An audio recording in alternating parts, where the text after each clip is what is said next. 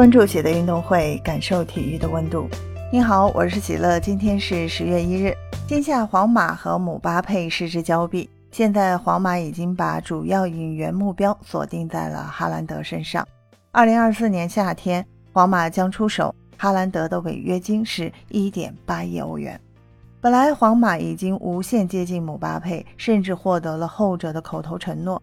可惜大巴黎强力挽留姆巴佩，最终做出决定和大巴黎续约三年，这让皇马措手不及，以至于错过了签下哈兰德的最好机会。现在皇马球迷非常讨厌姆巴佩，但对哈兰德青睐有加。西班牙媒体《阿斯报》披露，皇马已经制定了未来两年的转会计划。其中，二零二四年夏天，皇马的目标是签下哈兰德。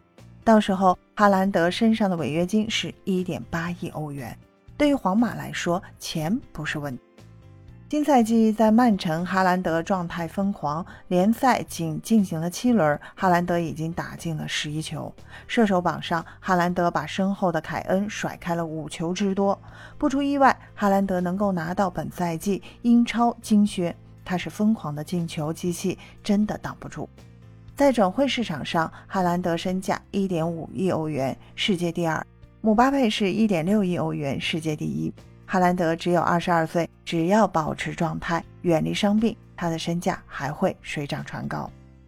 皇马方面，正印中锋是本泽马，也是二零二二年金球奖的第一热门。还有三个月，本泽马就三十五岁了，虽然状态可圈可点。但长远考虑，皇马需要找好接班人，哈兰德无疑是完美人选。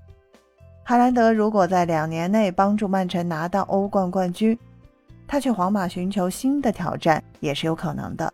只能说，哈兰德现在炙手可热的程度丝毫不亚于姆巴佩。此外，除了哈兰德，皇马希望在明年夏天得到曼城的后卫坎塞洛。谁能想到财大气粗的曼城？现在也要挖角了，分享体坛热点，感受体育魅力。今天的内容你有什么想说的？欢迎在评论区给我留言。